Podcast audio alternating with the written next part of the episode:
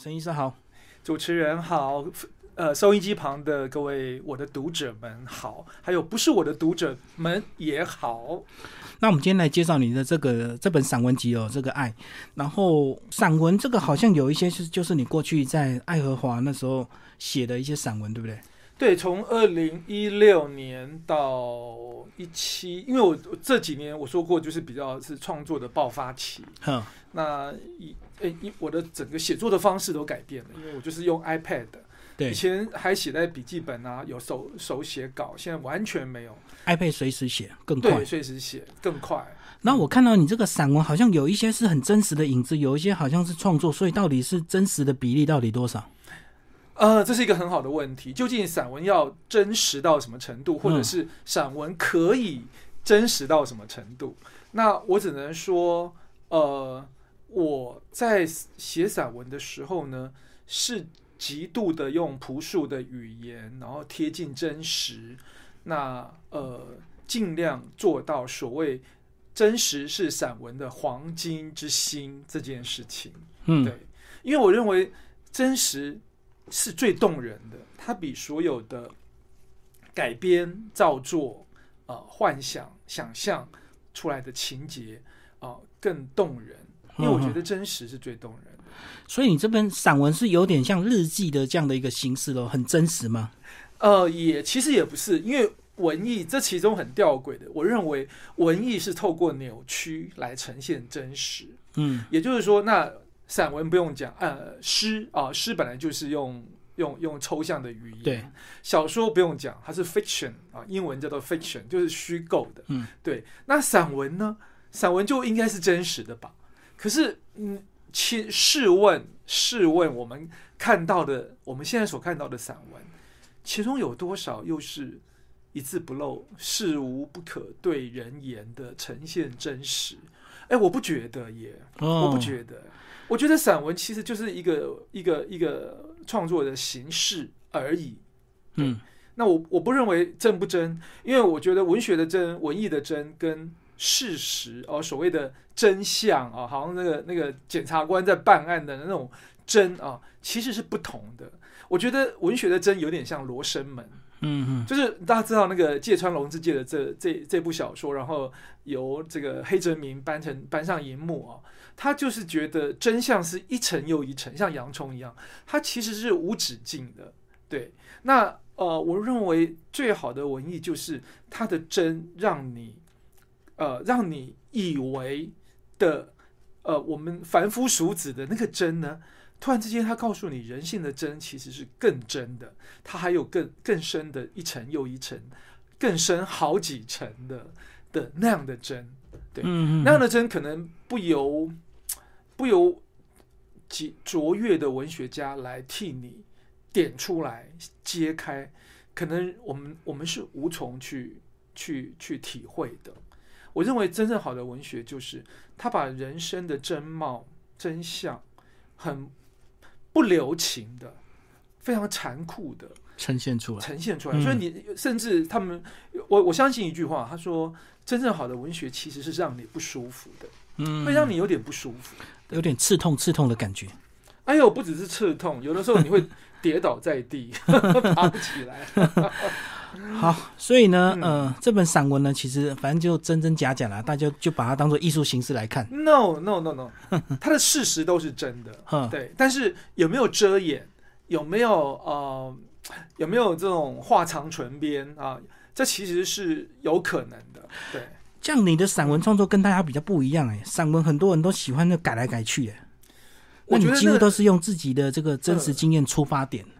对，我觉得那是其实有违有违散文的呃创作的原则，因为这这个这个曾经在联合报副刊曾经有一次也呃引起了一些呃争论吗？争论对，就是有有有一个作者他说到呃某某某某一篇得奖的散文，呃其实作呃作者在说谎啊，那就那后来就引发了一场论战，就是散文究竟能不能有虚构的成分？嗯，如果它是一个虚构的情情节，可是写的非常的动人，写的非常的感人，啊、文字的技巧非常的好，那他甚至得了文学奖的首奖。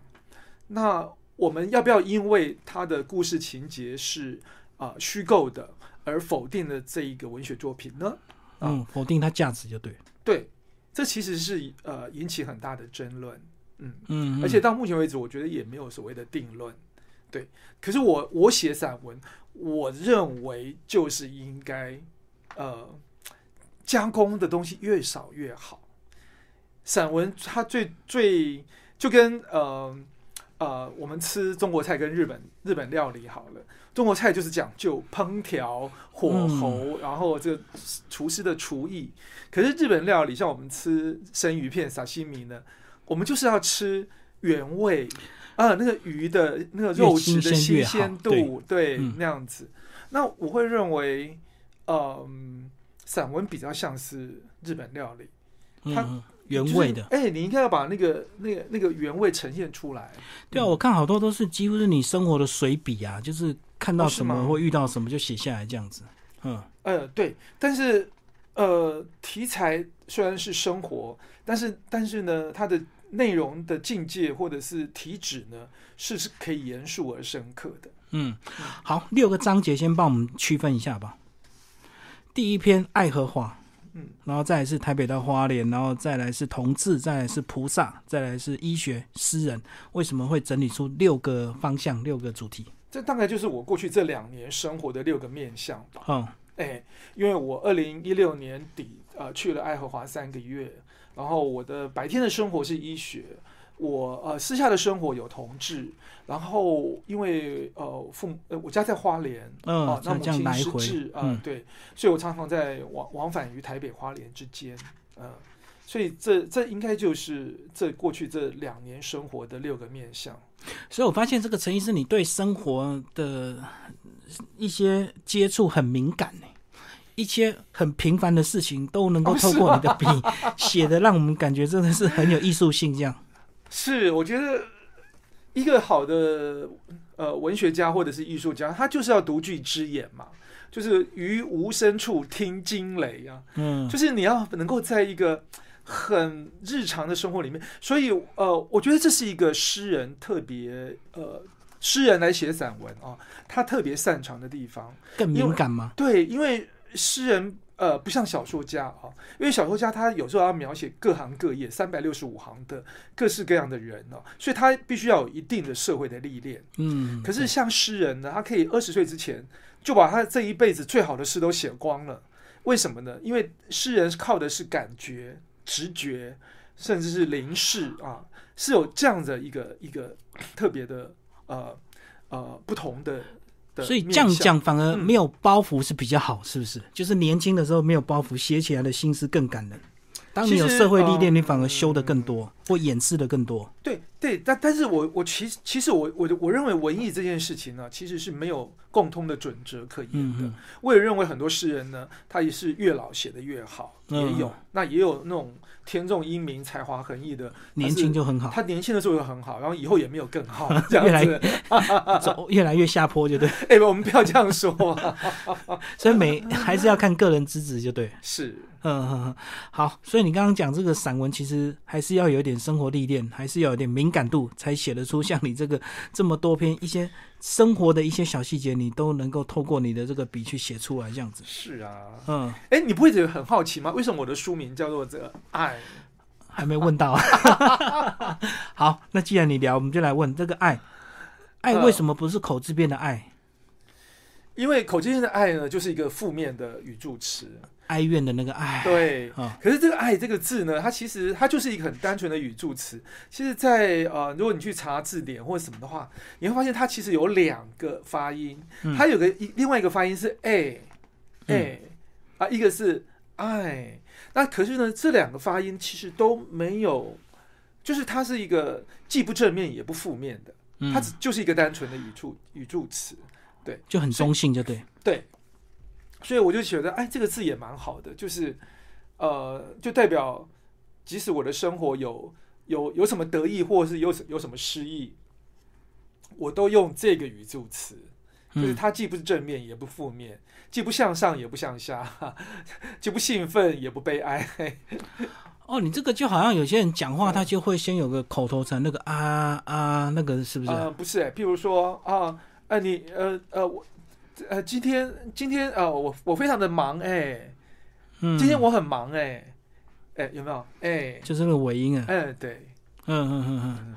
好，然后这六个部分有没有特别想分享的？其实都好哎、都、嗯我就请那个主持人来决定我们要 好啦，呃我我有看到有一篇特别有感觉，这个两个打篮球的男人，好直接哦。干嘛、主持人，你也是常常跟另外一个男生去打打篮球，我们这种体型当然不是运动的咖，可是我们还是会渴望那种哇，下班后能够这个到运动场去跑，不管是跑步、打篮球，一些碰撞是。的那种，我觉得，然后嗯展现出你这个男性的敏锐度魅力嘛，对，那种男性的那种费洛蒙喷洒事件的那种、那种、那种快感吗？对对对，你讲到是互相吸引啊，可是我们男生有时候就会觉得是汗臭味，可是透过你的笔，居然是两个互相吸引的味道。对，因为我常常会觉得有很多男男的双人舞在我们的社会里面是不是不被做同性恋的联想的，对，不习惯。譬如说啊、呃男男摔跤，嗯男男呃篮球呃对呃对捉对厮杀等等等等的，就是说 你你你你在那边看的时候，你就觉得他们两个男生的身体如此的近身的接触嗯，这么多，然后汗水融在一起，对然后呃我没有我我我说实在的，这这是我这篇散文有很多我的幻想。有点这个美好的爱情故事就对了。对我我留了一个 open ending 啊，嗯，就就是大家自己想象我就。想说，这两个那么帅的男生，然后那么健康健壮的男生，然后在一个无人的上午，就是那个那个体育体体育场里面是空的，因为那天可能是要上班，大家都上班大家都在上班，可嗯是他们两可能两个刚好就是约，然后那天都没上班，打篮球对，PK，然后对，那然后打完以后就在那边就有就可以洗澡嘛，然后洗完洗完了以后，两个又有说有笑的又走共同走出去，走到，呃嗯，但我不知道他们走到哪里去了，反正就是 open ending，自己想象。对对是。我 看这篇散文还蛮有意思的，这个，这个是你写作的一个风格。哦。嗯，嗯，它介于散文跟极短篇之间了，是是是。嗯，然后还有个篇幅讲到是菩萨。啊，你过去也也对菩萨好像特别有有情感的，好像也做一些艺术创作，对不对？对我因为彩虹菩萨那个，哦呃呃，那彩虹佛陀。对对对，是因为我是佛教徒，但是我我不是那种非常死板或者是主流的佛教徒，因为因为他们可能会觉得你拿拿佛像或什么来当艺术的素材，好像大不不敬，对对，包括有些佛佛像就不能拍照一样。哦，对，像我很多小圣国家的人，他们人民他们认为我像我们现在常做那种佛陀的公仔什么的，嗯嗯，对他们会认为那是极度的不敬哦，对，对他们不喜欢说那种佛陀或菩萨被做成可爱那种卡哇伊的那种小小东西，他们会不高兴。对啊，有些庙就不准你拍照啊，那有些庙就很开放啊，就是他到底把它当做是一个艺术形式，还是当做真正的神明？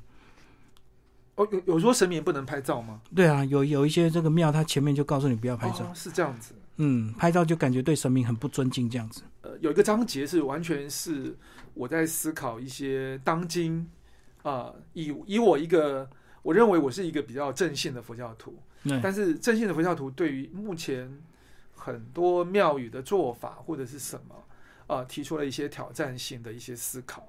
就跟我今我昨天才看到我的朋友传给我一篇文章，说终于终于有学者跳出来说没有犯太岁这件事，这样子啊、嗯，然后你要知道有台湾有多少庙宇公庙是靠那个犯太岁点光明灯 赚一些那个香油对钱嘛，香油钱对。嗯那但我我我我是不知道说到底犯太岁这件事情的由来，或者是到底是真是是假，我不晓得啦。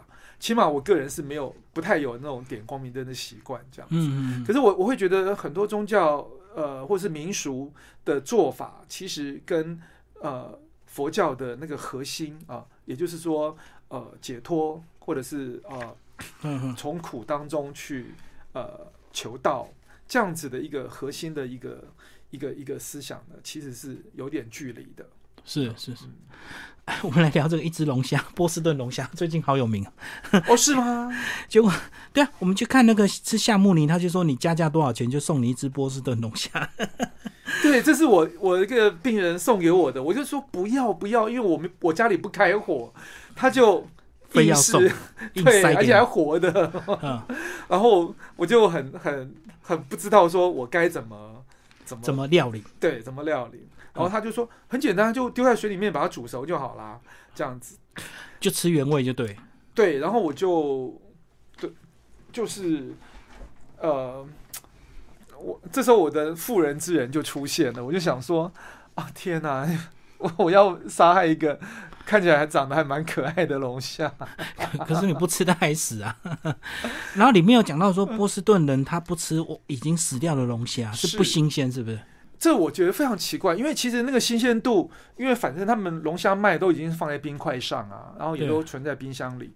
可是，可是他们的，就是有一次我在那个那个 China Town 的十字路口，就看到有人就是把龙虾肉都都都处理好了，然后一个一磅呢才二十美金呢，就很便宜，很便宜的卖。然后呃。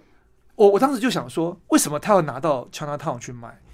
那后来我我的朋友跟我讲说，你不知道吗？白人不吃已经挂掉的龙虾，他们一定要吃活的，活的。嗯，所以他们那个已经处理过的，他们就拿到 China Town 去去卖给亚洲人。哦，反正就便宜卖就对。对，嗯嗯。那我我就有问过，像我们的龙虾肉，难道都是？难道没有冰冻的吗？应该应该都是吧。好奇怪，可是像很多鱼，它也是冷冻，它也是死掉的啊。那难道他们都不吃死掉的东西吗？是啊，嗯，对啊，所以就是有一种讲法，就是说龙虾啦、螃蟹啦，他们认为死以后，他们身体里面的细菌会滋生的比较多。哦，健康考量就对。是，嗯。可是我觉得那冰冻起来应该其实是差不是差不多。对啊，而且很多现在都快速冷冻了嘛，很一一抓到马上就冷冻了。嗯。好，我们来聊有一篇很有意思哦，天花板上的食物链。说啊，对，这个是真的吗？真实的，你就很难想象。我、我们、我们、我的朋友听看到我这篇，他说好难想象医院的医院的天花板上面 有这么多动物。如果你说是菜市场，还有可能，菜市场一定很多老鼠、蟑螂、蚂蚁到处都是。可是你医院的天花板居然有一个食物链，对你，你要不要跟跟？那个听众朋友介绍一下，这食物链是怎么构成的？你你来介绍 啊！这为了一只老鼠，对，这这个其实是一个很有趣的，就是因为我们呃在医院在盖那个新的门诊大楼，所以他们在整地。嗯，对，那那块地可能几十年哦，就是一一就是一个草坡，草草很高，嗯，然后有略有一点坡度这样。那那其实就是方会在那里，所以我们都不知道。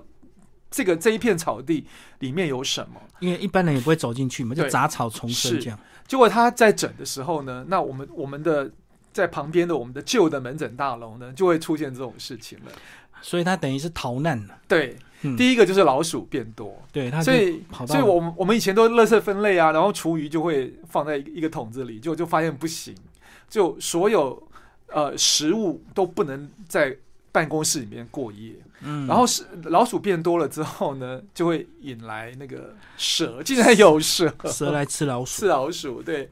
然后蛇多了以后呢，就是有有人有人打开自己的办公室，就发现有一条蛇在地板上，对。然后后来呢，就竟然有白鼻星，对，他还吃，为了要吃蛇，对，跑来，对。然后白鼻星就带了 带来了跳蚤，嗯嗯，对，所以所以呢。女女医师们呢就不敢穿裤啊，专穿裙子。哦，这跳蚤咬咬下去超级痒的。哦，是吗？对，嗯，所以这一切就是因为那块地被挖了嘛，所以整个食物链都已经就混乱了。对，整个食物链就移到我们这个旧大楼的天花板上，然后就是晚上常常夜总会上面就在开会，这样老鼠跑来跑去，跑来跑去，对，嗯嗯。后来就是蛇出现了，后来就白鼻星出现了，一个吃一个这样子，对对，哇，超有意思。我一直以为这片是虚构，因为医院怎么可能会有这种食物链？呃，我们也都觉得很不可思议。虽然我自己没有碰到了，我我我唯一碰到的就是我们的天花板常常有有东西在赛跑，这样。对对对对对，尤其是晚上，等你这个灯一关之后，那个声音就会很明显，这样。对，嗯，好，这个是食物链。哎，你真的有看呢？还好啦，因为其实看散文就好像看看故事一样比较容易读，不像这个是新诗啊。这段时间蛮多产的，所以其实有另外几个面向是呃整理在下一本散文。嗯为什么最近这么多产？有特别兴奋的事吗？还是让你情绪比较没有兴奋啊，就是就是写作疗伤啊，疗愈啊。所以你是受伤写的更更猛，是不是？对，嗯，因为从我父亲走就一百零四年嘛，你看又要快到了，因为我父亲是七月十二，嗯嗯，就五年了，一百零八四年四年，嗯嗯，对，我觉得这四年我用写作来疗愈，然后嗯，稍微有好啦，有好一些，对，但是嗯、也有很多体验呐、就是我后来就觉得创作。我那天看到《联合报》副刊写，创作是一个节制的艺术，写作是一个节制的艺术，我就非常的不解了。嗯，因为那那不节制的艺术是什么？对啊，因为我觉得缪缪斯的缪斯的教教育里头是没有节制这件事情的，他嗯只有、他只有服从缪斯的呃，你要服从灵感，嗯嗯就这个灵感呃。可能在很多人认为是不道德的，或是违反道德的，可是，在缪斯的国度里头，道德都是因为缪斯而创造。就是说，没没没有一个伟大或优秀的诗人或者是呃文学家是遵循社会的主流价值的道德在过活或者是在创作的，是没有这件事的。嗯嗯，对，因为所有的在文艺的世界里头，道德是创造出来的，是作者重新创造出来的。嗯嗯嗯，就是作者定的标准就对。他没有他他或许无意无意的要定什么标准，他只是福音他所创造的缪斯的那的的那个那个灵感而已。对可是所以现状就是这样子。对，如果如果是这样子的话，那那怎么有一本怎么会有一本小说是用杀人犯当主角，对不对？那个杀人犯就让他去死就好了，我们根本 我们文学作品就不必去探讨他，对不对？没没错。对啊，对不对？嗯就就是如果如果诗、散文、小说都是用这种用道德的标准来来要求的话，那那那大家就就不必写了啊，就大家都读课本就好了。嗯，就就是就是真正的优秀的的的文学艺术创作诗人，他他不会，他才他才不会管主流价值在告诉你什么。是是是。刚在来之前，你讲说你刚最近都在忙串珠珠、啊，黏猪猪，年猪猪，讲一下你这个年猪猪跟这个文学创作你自己时间的分配的一些比例，以及疗伤的程度，到底是写作比较疗伤，还是年猪猪比较疗伤？黏猪猪会呃写作都会忘我，嗯都会忘我。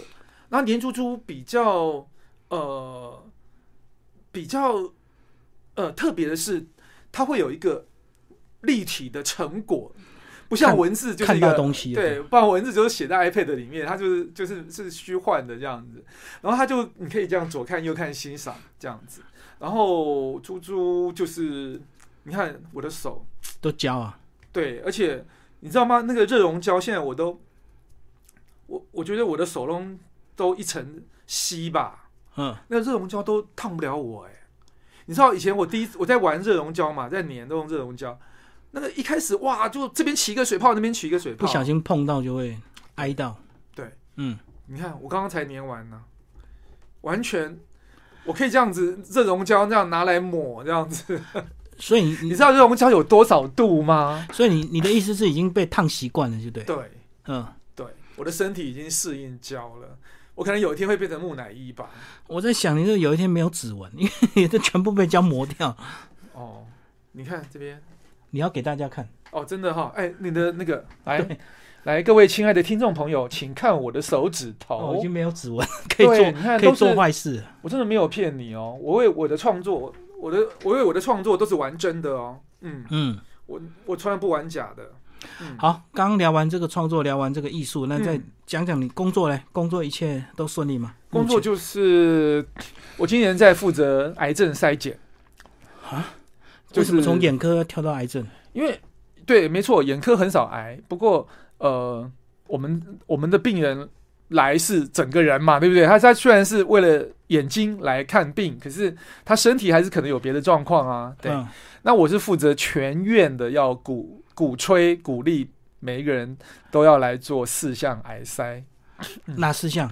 呃，大肠。大肠癌、乳房摄影、子宫颈抹片跟口腔，这几个有年龄年纪吧？像大肠不是五十岁才再来做，对它有一定的，像口腔是三十岁，然后乳房是三十岁，然后大肠是有好像呃四十岁到七十五岁等等的，对，哦它有一个鼓励的年纪。所以我们现在是卫教节目，那你要宣导一下。那你自己要跳痛跳那么快的，有什么办法？对啊，因为这个散文其实我们大概稍微介绍一下，主要是让听众朋友自己有兴趣来读。是各位亲爱的听众朋友，你要错过这本散文呢，你就你就不知道你生命会错过多少美好的事物。这篇散文你一定要买来看。而且呢，读这个散文你比较不会有挫折感。过去读那个陈医师的心思，常常会读到我们在那瞎想，怎么可能？就心里就上次我来讲那本散呃嘴脸的时候，嘴脸算是我的所有的诗集里面是最直白，对最稍微简单。对可是你上上一本就好长的那个书名，我到现在是念不哦，你便是我所有诗与不能诗的时刻，对啊，你光是书名好像只有我才能够那么流畅的念。因为你自己写的，天天在念的，念的那么流畅，对啊，所以这本散文你读起来你就比较不会有挫折感，而且呢还蛮真实，好多生活的这个体验就可以跟着你看世界。真的，哎，我可以问一下那个那个主持人吗？嗯，如果你不认识陈克华，你从这本书里面，你想象的陈克华是怎么样的一个人？